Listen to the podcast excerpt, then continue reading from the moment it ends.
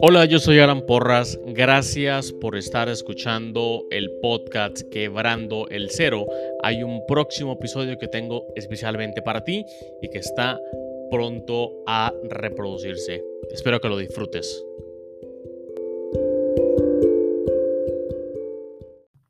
Pero antes de que empiece el episodio, quiero contarte dos cosas. La primera es sobre Tendo, el cual es una herramienta en la nube que genera tiendas en línea para emprendedores o para comerciantes con el fin que puedan empezar a vender en Internet en minutos.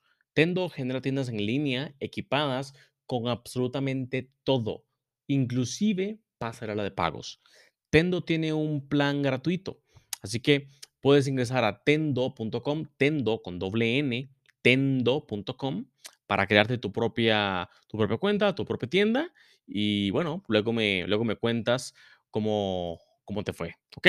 Lo segundo que te quiero contar es acerca de 4Geeks Mentors. 4Geeks Mentors son sesiones privadas de mentoría, de mentoría específica para emprendedores. Mentorías en temas como estrategia de negocios, cultura y talento humano, marketing y ventas, e-commerce. Entonces, quiero decirte que puedes ingresar a 4geeks.io slash mentors, 4geeks.io slash mentors, y entonces das al botón de agendar llamada para que agendes una llamada en cualquiera de estos, de estos eh, categorías que te dije previamente. Si ingresas el código quebrando, obtienes un descuento de un 15% en la mentoría. Son, son mentorías privadas, mentorías que tardan aproximadamente una hora, hora y media eh, virtuales 100%. Entonces ahí te dejo esa herramienta para que la utilices como manera de, de destrabar algunas cosas que, que, están, que están bloqueando el crecimiento de tu, de tu negocio. ¿Ok? Ahora sí, viene el episodio.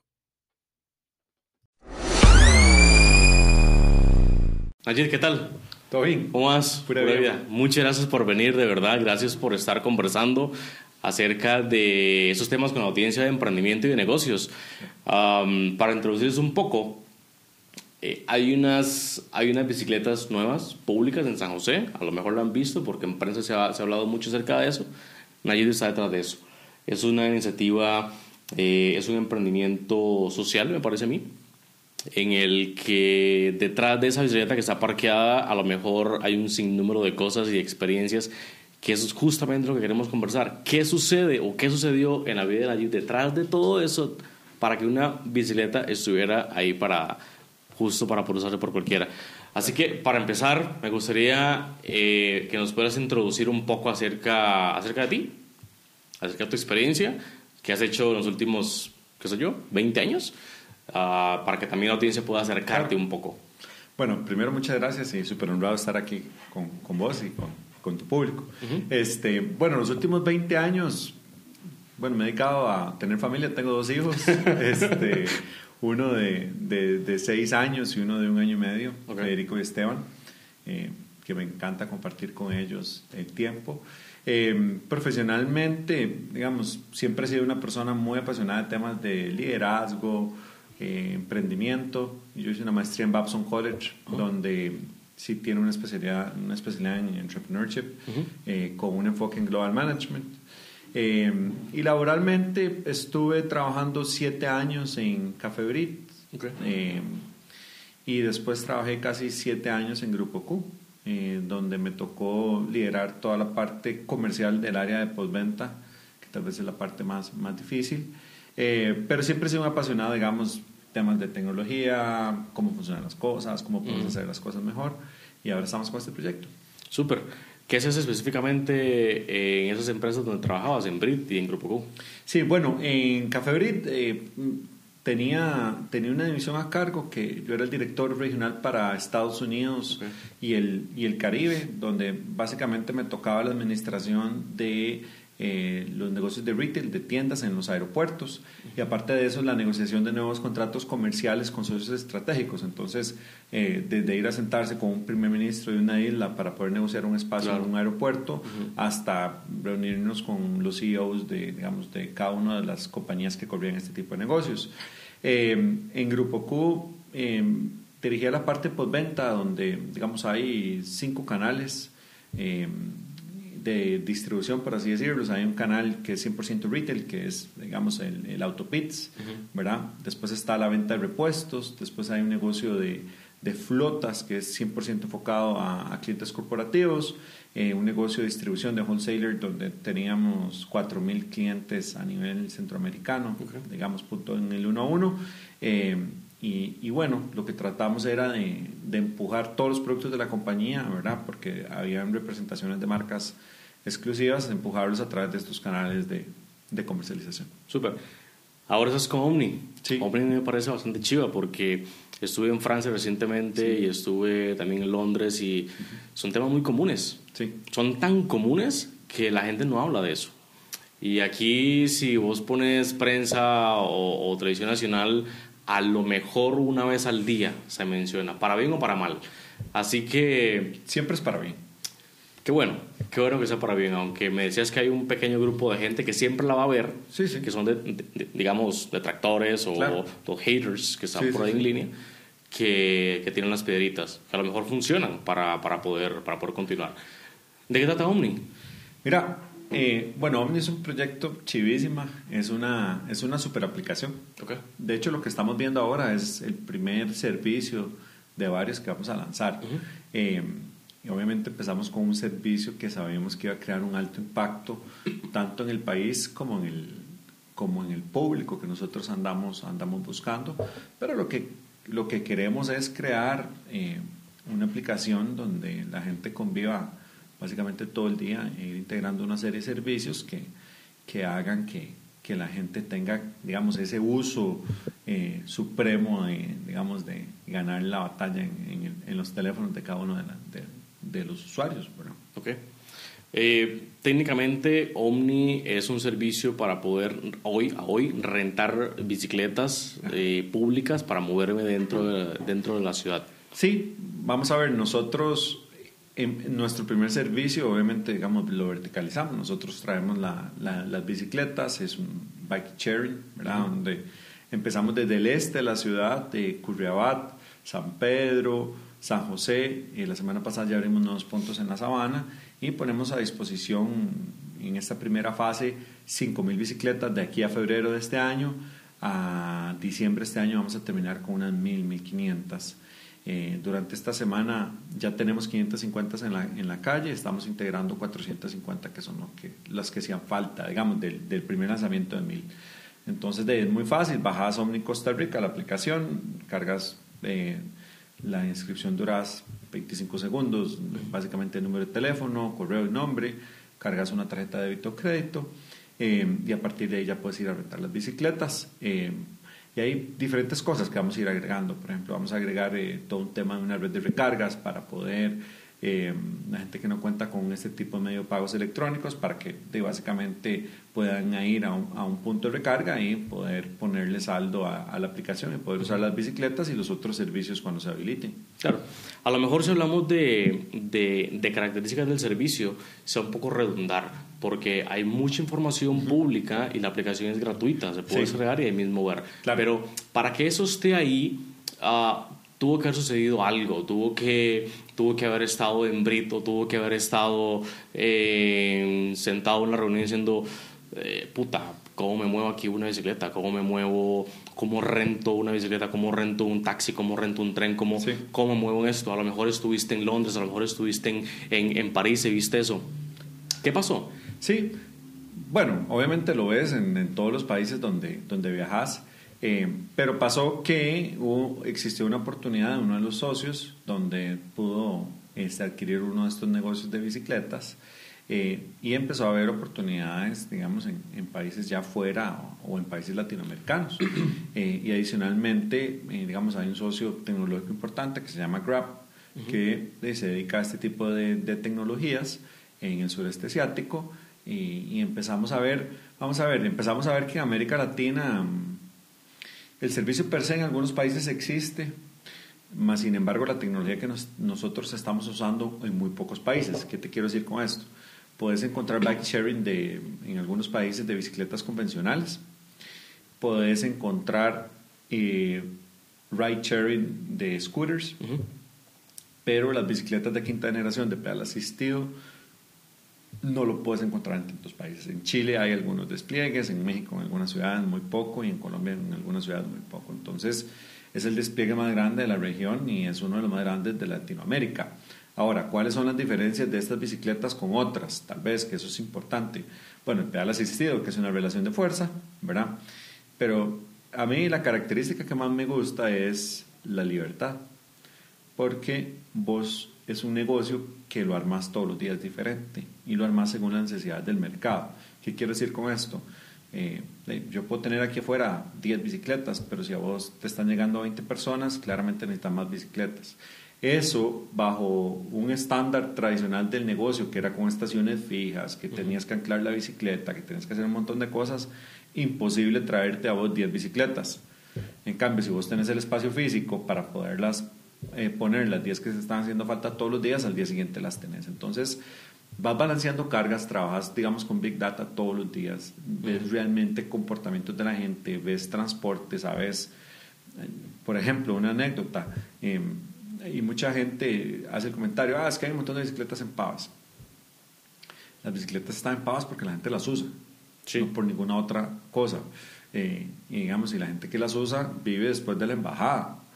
Eh, entonces, eh, nosotros como compañía, digamos, no esperábamos eso, ¿verdad? Y dentro de un montón de cosas que sí esperábamos, hay cosas que obviamente no, esa es una de ellas. Eh, otra es que la gente, que mucha gente Tibas utiliza el servicio.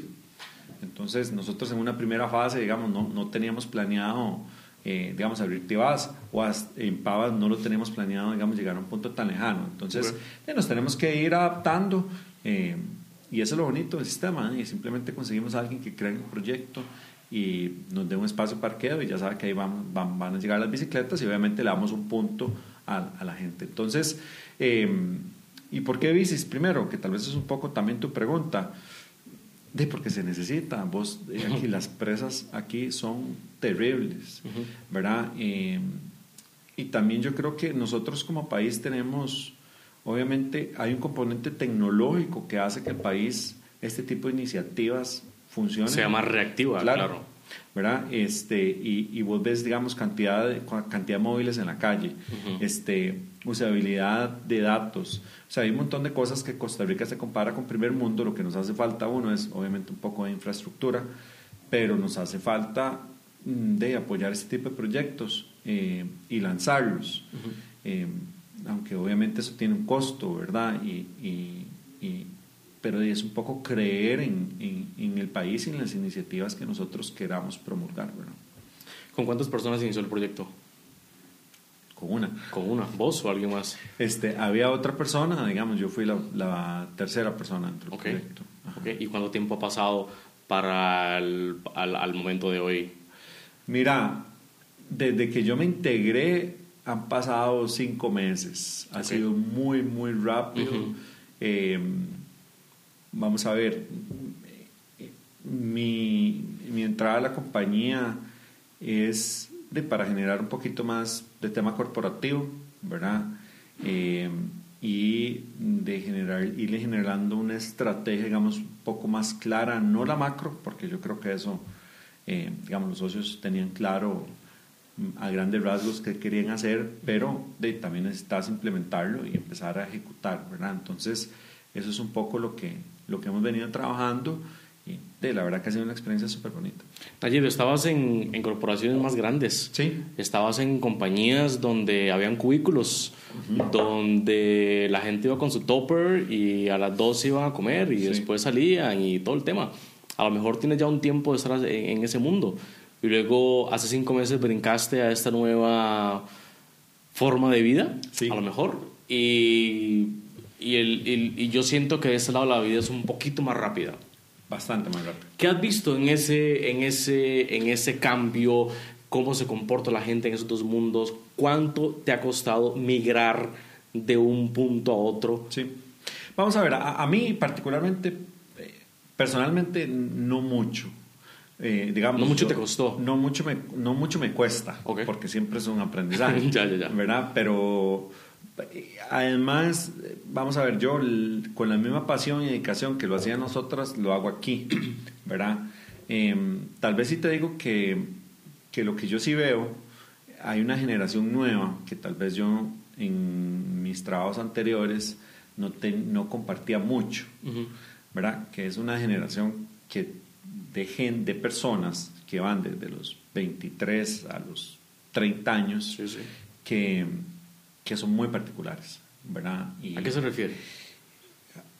Mm, vamos a ver, eh, yo creo que, que, es una generación que no pasó lo que, ya parezco un viejito, pero eh, lo que, yo tengo 39 años, pero por ejemplo, a mí me criaron, eh, yo trabajo desde los 19 años, ¿verdad? Y si quería algo me lo tenía que ganar en mi casa. Ah, ya entiendo. ¿Verdad? Entonces, digamos, la generación, si yo veo mi generación, ¿verdad? Para no hablar de, de, otras más arriba, mi generación es una generación de que está acostumbrada a trabajar, a llegar, a cumplir, y lo que tiene que hacer lo tiene que hacer para cumplir un objetivo, ¿verdad? Y esta nueva generación, digamos, es, es, bien diferente, ¿verdad? Tienen mucha información, ¿verdad? Que es, que lo cual es muy positivo, pero eh, eh, a veces les cuesta mucho implementar cosas y a veces creen que saben mucho, lo cual en teoría probablemente sí, pero cuando vos ya pasas a un entorno laboral, ¿verdad? Y te topas, te topas con diferente gente, tenés que ir interiorizando lo que ya sabes teóricamente para poderlo poner en práctica. Entonces es una generación muy interesante, es muy bonita. Yo no digo que, que es ni peor ni mejor, pero sí creo que, que sí van a tener retos importantes porque tienen que caer en una realidad laboral, ¿verdad? Y esa realidad es, está bien, Tal vez no lleves el topper, tal vez no trabajes de 9 a 5, tal vez trabajes desde la casa, pero eh, tenés que hacer lo que tienes que hacer. Justo ese, justo ese tema hablábamos y me parece muy particular porque varias personas que han estado sentadas acá tocan ese tema. Sí. Y es que es, eh, lo puntúan a lo mejor porque sobresale dentro de esa, esa sociedad que corre mucho. Em, entonces, esa persona también es un CEO de una compañía, ronda los cuarenta y pico de años, eh, supongo, y lo que mencionaba, lo que decía es que, a ver, todos esas, esos, esos golpes que te da el mercado, que ni siquiera la vida, es el mercado, todos esos, esos bofetazos que te da y que ni se disculpa y, y, es muy normal que suceda. hay una generación muy nueva que no está acostumbrada a eso, porque la información y porque las cositas son muy fáciles de conseguir, entonces no se valora por ejemplo, en temas académicos, por ejemplo, en temas de comercio, por ejemplo, en temas de, de, negociación, por ejemplo, en temas de influencia, por ejemplo, hay muchas cosas que generaciones nuevas no lo saben. Y el tema de querer todo rápido y el tema de que estoy aquí y esto es mío y ya. Exacto a lo mejor podría generar un choque entre, esas, entre esa generación un poquito más acostumbrada a comer mierda que, que, que, la otra generación que está acostumbrada a que todo se lo pongan en la mesita. Sí, claro, oh, definitivo. Ahí lo que pasa, digamos, ya cuando quitas el tema generacional, pasas a un tema actitudinal, que eso trasciende cualquier generación. Entonces, para mí la prueba de fuego es de vaya y lo hace. O Exacto. sea, vea, muy fácil, dejemos de tener esta conversación y usted vaya y se reúne con la persona y me cuenta cómo le fue. Exactamente. Que es la única manera, ¿verdad? Pero si vos ves también hay ciertas barreras tecnológicas con las que, eh, con las que se nacieron, ¿verdad? Digamos, yo veo a mi hijo de un año, por ejemplo, él, él maneja su iPad para, para abajo y el de seis años ni se diga, ¿verdad? Pero eh, eso es muy bueno en un sentido, pero por otro sentido también te quita, digamos, un tema de compartir. ¿verdad? Y, uno como padre, ya aquí desde el otro lado, de cómo hago yo para que mi hijo pueda compartir más y generar relaciones que no sean necesariamente virtuales.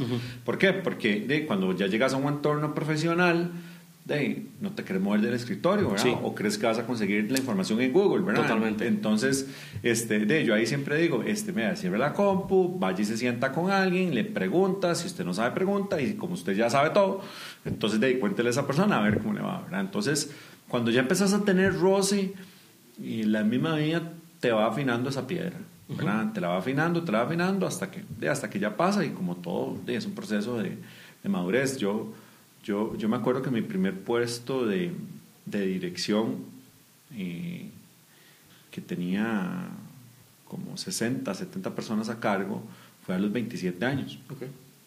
digamos, fue bastante joven con, con, en una industria donde, donde realmente no, no era común. ¿Era, era la de Brit? Sí, y, y, y, y parte era por de, mi actitud, más allá de mi edad.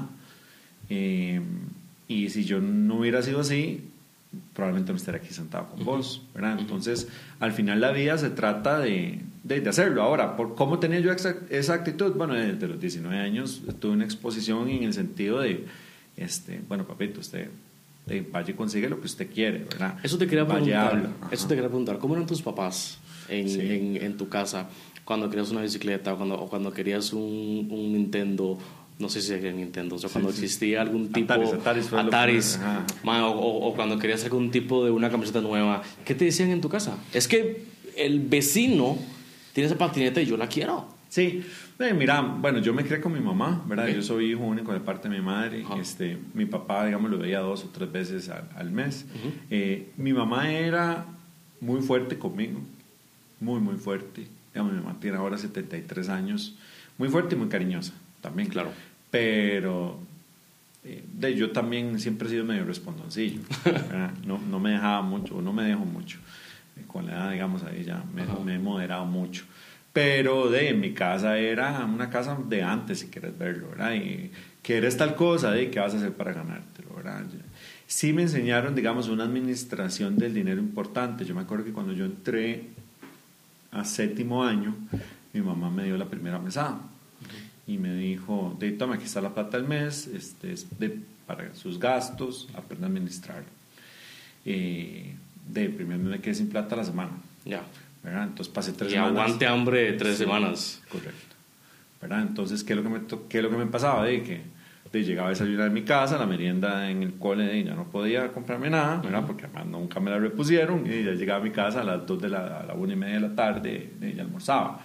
Eh, de todo bien, nuevamente, yo, yo eso lo, lo, agradezco mucho porque me enseñó, lo primero que me enseñó fue a valorar el dinero y también me enseñó a, querer tenerlo, ¿verdad? Que no tiene absolutamente nada de malo, pero sí, digamos, en mi casa lo que existía era la meritocracia. Claro. ¿Verdad? Entonces, eh, eh, yo creo que eso es importante.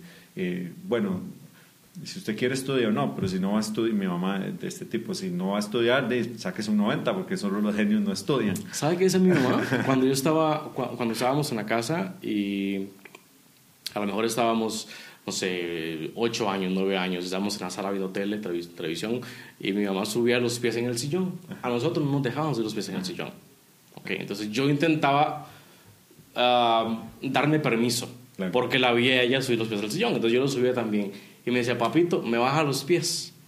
Cuando tenga su sillón y cuando tenga su casa, sube los pies o hace lo que quiera. Claro.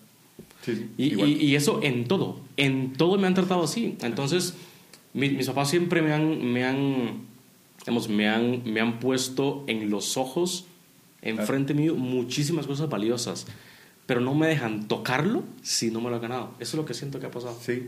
No, y conmigo también. O sea, mi, mi mamá, a mí, ya te digo. Como cuando te van a oler y te lo quitan. Sí, sí, sí. Mi mamá era y no va a estudiar. Bueno, eh, si no saca 90 está castigado, porque además solo los genios no estudian. Exactamente. ¿verdad? Y me acuerdo cuando me saqué, no me saqué un 90, ¿verdad? Y yo creía que no iba a pasar nada porque era un 85. ¿verdad? 85 es tan bueno como 90, según yo. O era, creía en ese momento. Y, y no, ¿verdad? Llegué y tuve mi, digamos, mi bueno, ahora, antes se decía castigo, ahora se habla de consecuencias, lo que sea, pero tuve mi consecuencia, ¿verdad? Entonces, eh, yo creo que eso te va forjando carácter y, y, yo también, vamos a ver, creo que uno, ya, ya hablando desde un punto de vista mío como papá, digamos, mi gran reto es, de porque vos, yo a mis hijos los adoro y les trato de dar todo lo posible, pero cómo haces una contención de eso, pero sin perder cosas que tampoco uno pudo tener mucho. Te voy a dar un ejemplo. Eh, yo el primer viaje lo hice cuando tenía 12 años, fuera de Costa Rica. Em, y de ahí volví a viajar como hasta los 17, 18. ¿verdad? Eh, mis hijos, ah, el mayor ha viajado ocho veces. Ya. ¿Verdad? Este, y a veces yo, a, veces creo que se la creen, ¿verdad? Eh, pero también el viaje le enseña, le enseña, lo pone, lo que vos hablabas ahora de que de, yo fui, fui a París, las vi, fui a Londres, las vi, ellos pasa exactamente lo mismo, nada más que a nivel de ellos. Sí, le abrís la cabeza a muchísimas cosas que, que yo creo que son muy importantes en un proceso de crecimiento, tanto desde un punto de vista personal como profesional, pero de uno como padre hay que balancearlo. Ese es mi mayor reto, digamos. Exacto, yo, yo y para ahondar en eso y salir rapidito, yo eh, discuto mucho con Jimena, que tiene nueve años, Jimena la hija de mi novia. Jimena tiene nueve. Le gusta muchísimo la televisión, le gusta muchísimo eh, el teléfono. Ya el teléfono lo, estamos evitando, el, televisor del cuarto ya no enciende, algo sucedió que ya no enciende. Eh, entonces la hemos obligado un poco a buscar en ese tiempo que veía televisión a que hiciera otra cosa. Entonces con su bicicleta o con sus libros, ahora está leyendo una serie de libros para niños, entonces son como una serie de 25 libros, entonces ya estamos haciendo bromas de que cuando termine el libro, a lo mejor iba a tener unos 30 años. Entonces, eh, yo creo que a la generación de ahora, y como decías, para, para, para ese tema de emprendimiento y, y, crecimiento personal, apunta muchísimo a la creatividad. Así es. Y nos estamos quedando sin creatividad, creo yo. Eh, yo tengo gente muy cercana a mí, para bien o para mal, que desde mi punto de vista tienen una creatividad dormida. A lo mejor la tienen, pero está dormida. Entonces, no saben cómo lidiar con ese problema. Al no saber cómo, lidiar con un problema, no buscan la solución en otras personas que lo sepan, porque no son, digamos, con ese tipo de, mentalidad buscona que está tratando de buscar soluciones a lo que tienen. Sí. Si no lo es hacer, punto, no funciona y ya, no funciona. no pasa nada. Sí, sí, sí, no pasa nada. Sí, yo ahí te digo tres cosas. Ve, bueno, eh, esa anécdota de nuevamente, ahora a mi mamá, ahora sí, me, me acordé. Este, yo desde, los, desde primer grado hasta sexto grado, mi responsabilidad en la casa, ¿verdad? aparte de ayudarle a mi mamá con algunas labores como después de almorzar, yo lavara los platos, este, yo antes de salir a jugar tenía que leer 45 minutos. Y si no, no salía a jugar. Entonces, de, yo chiquitillo me leí todos los libros. Mira, Hombrecito, Mujercita, Robinson Crusoe, Principito, este, me leí todo. Y yo me acuerdo que de mi mamá muy pocas veces, yo como están jugando fútbol, yo quiero jugar fútbol, esto lo puedo, esto lo puedo hacer ahora, ¿verdad? Muy pocas veces era el tema de, bueno, vaya, ¿verdad? Pero siempre yo tengo que cumplir la responsabilidad de leer. Y eso al final, bueno, uno te sirve para hablar mejor, escribir mejor, pero te da nuevamente pensamiento crítico. Ahora sí, lo que vos hablas, con lo que terminaste. Yo, mira, yo creo que uno como líder, ¿verdad? Eh, vamos a ver, responsabilidades que uno tiene. Es identificar ese tipo de personas y ese tipo de comportamientos creativos y cómo los vas despertando. Eh, yo, en mi caso, bastante sincero, claro, directo y confrontativo es de, si, es que si usted no lo hace, usted no va a crecer como persona. ¿Te refieres a la conversación que tienes con tus hijos? No, a la conversación que tienes ya con tus colaboradores, porque claro. vos ahora dijiste, yo tengo gente sí, alrededor mía, ¿verdad? a mí también me pasa, yo a veces digo, de este, vamos a ver, ¿qué, lo, ¿qué me pasa a mí? Bueno, yo muy joven creyeron en mí, entonces para mí devolverle eso a, a gente es importante, ¿verdad? Eso es como el legado si alguien lo hizo por mí, yo se lo voy a dar a alguien más. Entonces, cuando vos ves a alguien creativo, a mí me pasa muchísimo que yo digo, hey, este man no sabe lo que él puede llegar a hacer, ¿verdad? O esta muchacha no sabe lo que ella puede llegar a hacer, es cómo le ayudo para llegar ahí. Se volvió como un escultor de... Eh, pues, sí, ¿verdad? De una manera romántica, ¿verdad? Pero sí es yo soy muy, muy directo, ¿verdad? Decirle, de usted tiene todas estas capacidades, pero de ahí, sentado, pensando que no lo va a lograr, o sentado, no haciendo nada, no vamos a llegar a ningún lado. Usted tiene que empezar, tiene que empezar a desarrollarlo y perder el miedo al fracaso, que eso fue lo otro que dijiste. Eh, nosotros, a mí la, la, sociedad latinoamericana, porque yo no voy a hablar de Costa Rica, pero yo, yo conozco casi todos los países de Latinoamérica. y, y hay un y hay un tema que se mantiene es una constante. Nosotros tenemos un miedo gigante al fracaso. Te voy a dar un ejemplo más sencillo. Vos en Costa Rica coges a alguien que haya quebrado, corrido una compañía y la ha quebrado. Madre, ese pobrecito, esa muchacha pobrecita, ¿verdad? O sea, parece como que si se hubiera robado se algo. Se la comen ahí. ¿Verdad? Se la comen todo el mundo, le fue mal, le fue pésimo, ¿verdad? Amén de lo que ya cuesta correr una compañía, un emprendimiento, este, que digamos, con plata es más fácil y sin plata es más difícil, pero los dos tienen, tienen un tema porque el país es bien complicado, súper burocrático. Vos aquí un negocio, aunque tengas plata, si lo querés hacer como Dios manda, durás eh, un montón de tiempo. Mientras vas a sentarte eh, con un montón de instituciones, trata de construir algo en Costa Rica, necesitas como 25 permisos eh, y vas a pedir permisos y es como si ellos te estuvieran haciendo un favor a vos. Y yo lo que digo es, de, si yo quiero construir algo, el que yo, aquí el que está haciendo el favor soy yo. Más bien díganme ustedes cómo me van a ayudar a mí. Sí, sí, sí. ¿verdad? Entonces, ese miedo al fracaso está muy metido entre nosotros. Eh, en Estados Unidos vos quebrás y vuelves a armar una compañía y no pasa eso. Más bien tenés experiencia. Los inversores lo valoran mucho. Así es. ¿Verdad? ¿Por qué? Porque ya sabes cómo no quebrarla. Que eso es muy importante, porque así como sabes cómo hacer las cosas exitosas, también tienes que saber cómo no hacerlas. Porque va muy, muy de la mano, ¿verdad? Es el bien y el mal, es el equilibrio. Entonces, eh, eh, cuando, cuando vos partís de la perspectiva de que las cosas pueden salir bien o mal, y si salen bien, qué dicha, pero si salen mal, aprendiste, entonces de, tomás decisiones más fáciles. Eh, yo me acuerdo de una decisión que yo tomé mala, por cierto, este, que me costó, digamos, un millón de dólares. Bueno, la compañía con la que yo trabajaba. Este, y me acuerdo que mi jefe me terminó diciendo, bueno, le costó la, su ecuación me costó un millón, pues ya sabe lo que no tiene que hacer. Y para mí significó mucho, obviamente uno se siente mal porque eso no, no, se te va, no se te va a quitar, pero, pero sobre todo te hace, te hace crecer y te hace perder miedo de muchas cosas. Y, y mucho lo que nos pasa a los latinos es que vivís ahí amarrado y, y, vos ves emprendimientos de gente que, de que trata de salir, que lucha, que lucha. Y hay momentos donde necesitan dar el siguiente paso, que es un paso importante, que sin eso la compañía no va a seguir creciendo. Y parte que ya es difícil en el país, pero no tenés esa, esa mentalidad de que, bueno, yo siempre digo sangre o mocos.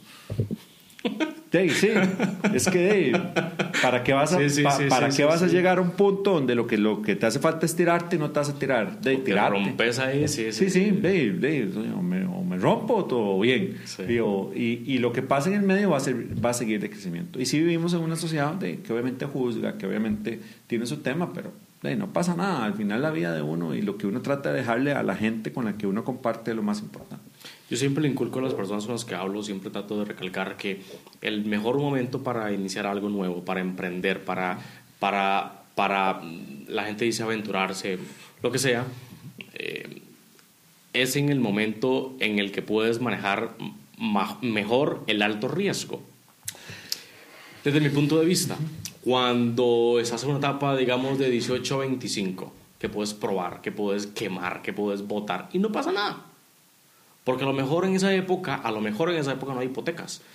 A lo mejor en esa época no hay, no hay familia. A lo mejor en esa época no hay mucho riesgo que manejar. Entonces podrías o abrirte una banda de música, o crear una banda de música, o crear una compañía, o irse de viaje por el mundo, o lo que sea. Sí. ¿Cómo es eso en tu experiencia con tus hijos, tu familia y con Omni hoy? Sí, yo lo que creo es que el mejor momento es cualquier momento. Eso es lo primero, digamos. Eh, para mí, ¿verdad? De mi punto de vista personal. Todo lo demás son etiquetas. Claro, lo que digo es que es más sencillo. Sí, sí, no, te entiendo. O sea, obviamente, si no tienes una hipoteca y no tienes que pensar en pagarla, obviamente tomar cualquier tipo de decisión es un, es un poco más sencillo. Pero también está el otro lado, que es de, si yo supiera con 20 lo que sea ahora con 39, quién, sabe, claro, sabe dónde estaría. Claro, claro, claro, claro, Este, pero yo, yo lo que creo es, el momento, el momento siempre es bueno. O sea, si uno quiere emprender, el momento siempre es bueno. Lo que te cambia es la dinámica. Y tú tomas decisiones en el sentido de compromisos personales, probablemente, que es, que lo que yo tengo. Pero yo ahí te puedo hablar de, de, con, con, cuál, con qué tipo de personas estás en tu vida desde un punto de vista de tu pareja, que si te apoyan este tipo de cosas, ¿verdad? Que eso es una elección que uno tiene que pensar digamos, muchísimo antes. ¿Que no se piensa? ¿Verdad? Que generalmente no se piensa, porque la gente cuando se casa solo piensa en lo bueno. este, y yo creo que hay que pensar en todas las posibilidades. Es un negocio. Pues sí, sí, sí. Y, y, y, y, al final yo creo que tenés que pensar para mí hay tres temas fundamentales, porque claramente nadie se casa, casi nadie se casa sin amor y sin estar enamorado y sin creer que es una gran persona. Pero de uno es, al final, eh, con esa persona podemos, se puede crear una familia. Eh, dos, de, si con esa persona, si en algún momento las cosas no salen bien, ¿cuál sería mi relación después de? Porque de ahí tenés un montón, ¿verdad? Tenés un montón de problemas después que te puedes, que te puedes eh, ahorrar, ¿verdad? y también de qué nivel de soporte se da a la pareja, ¿verdad? En, momentos duros, porque la vida, la vida en general y la matrimonial también tiene altos y bajos, ¿verdad? Entonces, para mí, regresando a tu pregunta, es, eh, de cuando estás joven tenés mucha fuerza, conoces mucho, yo ahí lo que diría es, el tema del mentorship es muy importante, conseguir una persona que realmente te pueda ayudar a darte un punto de vista que yo considero que siempre debe ser diferente porque para tener a alguien que te diga a vos todo, todo que sí es muy sencillo, ¿verdad? Eso es importante, conseguir esa persona. Eh, yo te digo que yo, digamos, he tenido tres, cuatro personas que yo siempre acudo o acudí en algún momento y siempre estuvieron ahí para mí, que me ayudan, me han ayudado a autorregularme, a, a darme otro punto de vista, a decirme, digamos, otra perspectiva. Este, y ya, si ya, digamos, ya estás en una edad donde tenés compromisos financieros, de uno si realmente vos crees en tu proyecto, lo vas a lograr, porque bueno, ahí ya tienes otro tipo de habilidades, puedes tener habilidades de asociarte, que es igual que casarse o peor. La, la decisión de tener un socio, la gente siempre la subestima. Y yo creo que es una de las decisiones más importantes que vos puedes tomar en tu vida, porque ese socio de, va a ser tu compañero de aventura. Quiera o no. Quiera o no. Sí, sí, sí. Y, y, y, es una decisión, y es una decisión tan importante como cuando decidís casarte porque esa persona te puede ayudar o te puede hundir. Esa persona eh, puede salir en un, el negocio puede salir bien o mal o regular, pero lo que vos tenés que tener claro es cómo vas a salir de esa relación, porque las cosas siempre tienen un outcome que uno puede pensar que va, que va, que va a suceder, pero lo que sucede siempre es otra cosa, ¿verdad? Eh, y tu socio es fundamental en, en ese viaje, ¿verdad? Entonces, eh, yo sí creo, digamos, eh, que esa parte, cuando vos estás a asociar, es. Eh, yo, siempre digo que hay que hacer un screening, ¿verdad? Y, hablarlo muy abiertamente y más allá de cualquier papel que puedas firmar, porque al final los, papel, los papeles los firmas para separarte. Entonces, ya te vas a separar, ya por si el papel va a ser un desmadre, ¿verdad? este, independientemente de lo que hayas firmado. Porque nadie firma un papel pensando que las cosas van a salir bien, ¿verdad? Entonces, lo cual todo bien, hay que firmarlo, pero, pero, pero ahí el tema es a nivel personal. Eh, y, y eh, nuevamente, regresando a lo que estabas diciendo, yo creo que uno va desarrollando, yo siempre digo que hay que tener un playset, donde vos decís, bueno, este es mi emprendimiento, esto es lo que me gustaría, ahora sí, ¿qué es lo que necesito para lograrlo? ¿Plata puedo tener o no? No, no tengo, ok, ok, no tengo. Ahora, si no tengo plata, ¿la puedo conseguir? Sí, ¿quién la tiene? ¿verdad? Y ahí, digamos, ya empezás a desarrollar, digamos, un modelo de pensamiento que te permite lograr los objetivos, ¿verdad? Y eso es importante. Igual que si alguien, yo también creo que el tema de emprendedurismo es un tema que la gente al final tiene mucho en la cabeza que dice, el emprendedor es el que tiene la compañía, ¿verdad? El que dice, mae, sí, la hice, mae, somos tres gatos, mae, pero es mi compañía, ahora soy emprendedor. claro que hay de esos, pero vos puedes ser emprendedor en tu trabajo. Claro.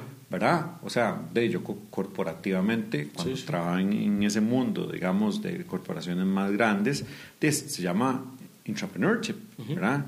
Entonces, ¿cómo desarrollas todo un tema de emprendimiento? Para, adentro, ¿verdad? Sí, sí, sí. ¿verdad? Para adentro y para afuera con tu compañía, de, de qué pasa por desarrollar gente, por hacer negocios nuevos, por traer pensamiento crítico, por eh, de ver nuevas oportunidades de negocio, por eh, de asumir, es algo un poco trillado, pero yo en todos los lugares que trabajo siempre he asumido que yo soy el dueño de la compañía.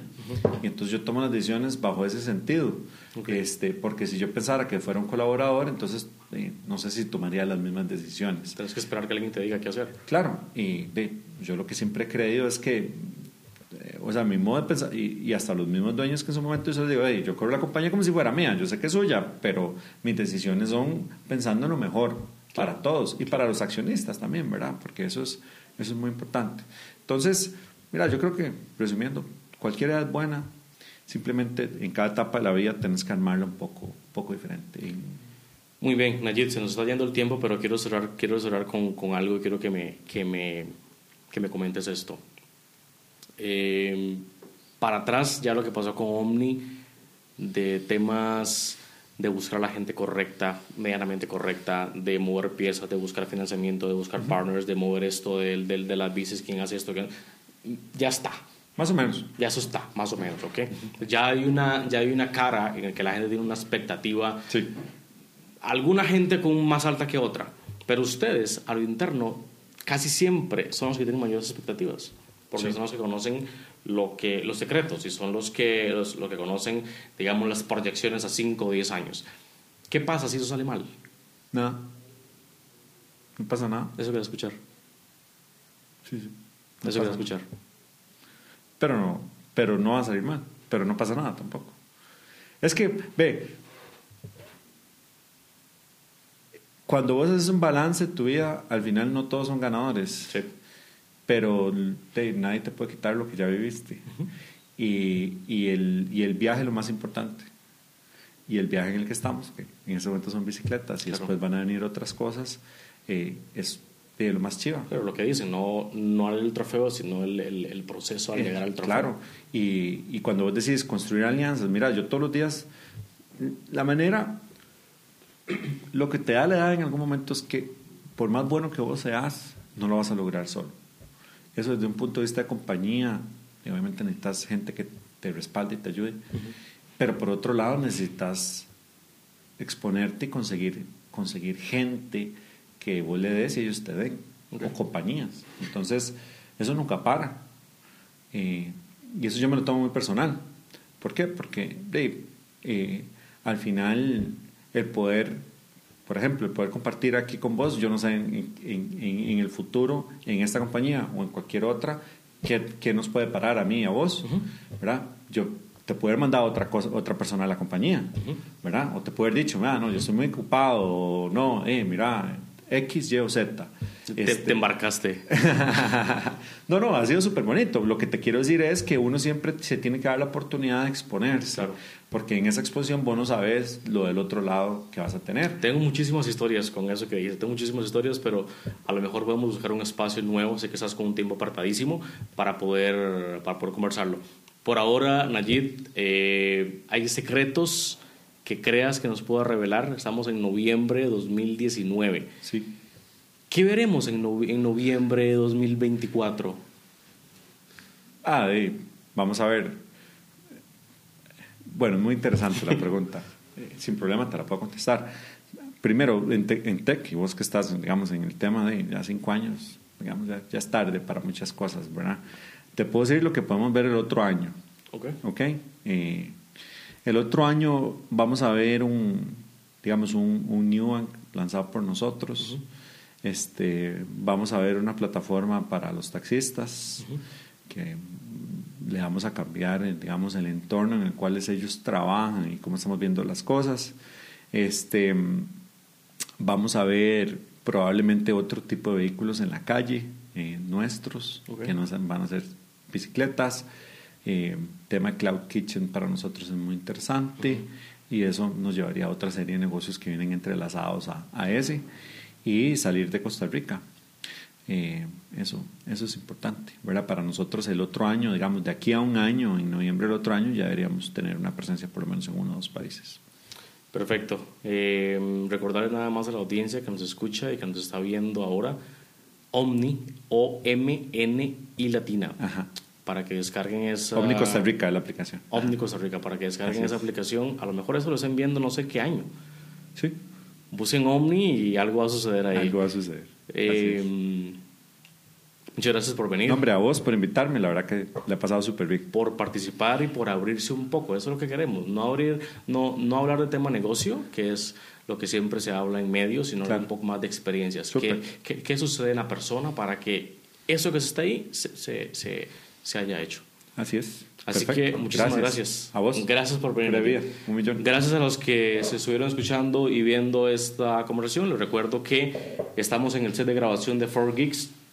4Geeks es una compañía ubicada en San José, enfocada en proveer soluciones de crecimiento exponencial de negocios. Así que nuevamente gracias a los que escucharon y gracias a Nayib. Gracias a ustedes. Buenas Pura tardes. Pura vida. Buenas Buenos días, días, perdón. buenos días. Sí, buenos días, perdón. Muchas gracias.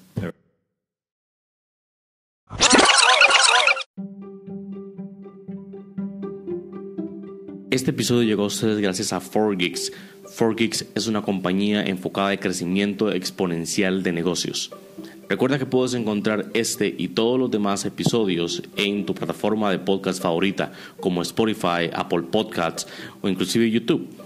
Recuerda también compartir esos episodios con tus colegas, con otros emprendedores, para que otros, otras personas puedan nutrirse del contenido de la experiencia y de las conversaciones y experiencias que aquí se están compartiendo. Así que nos escuchamos entonces en un próximo episodio.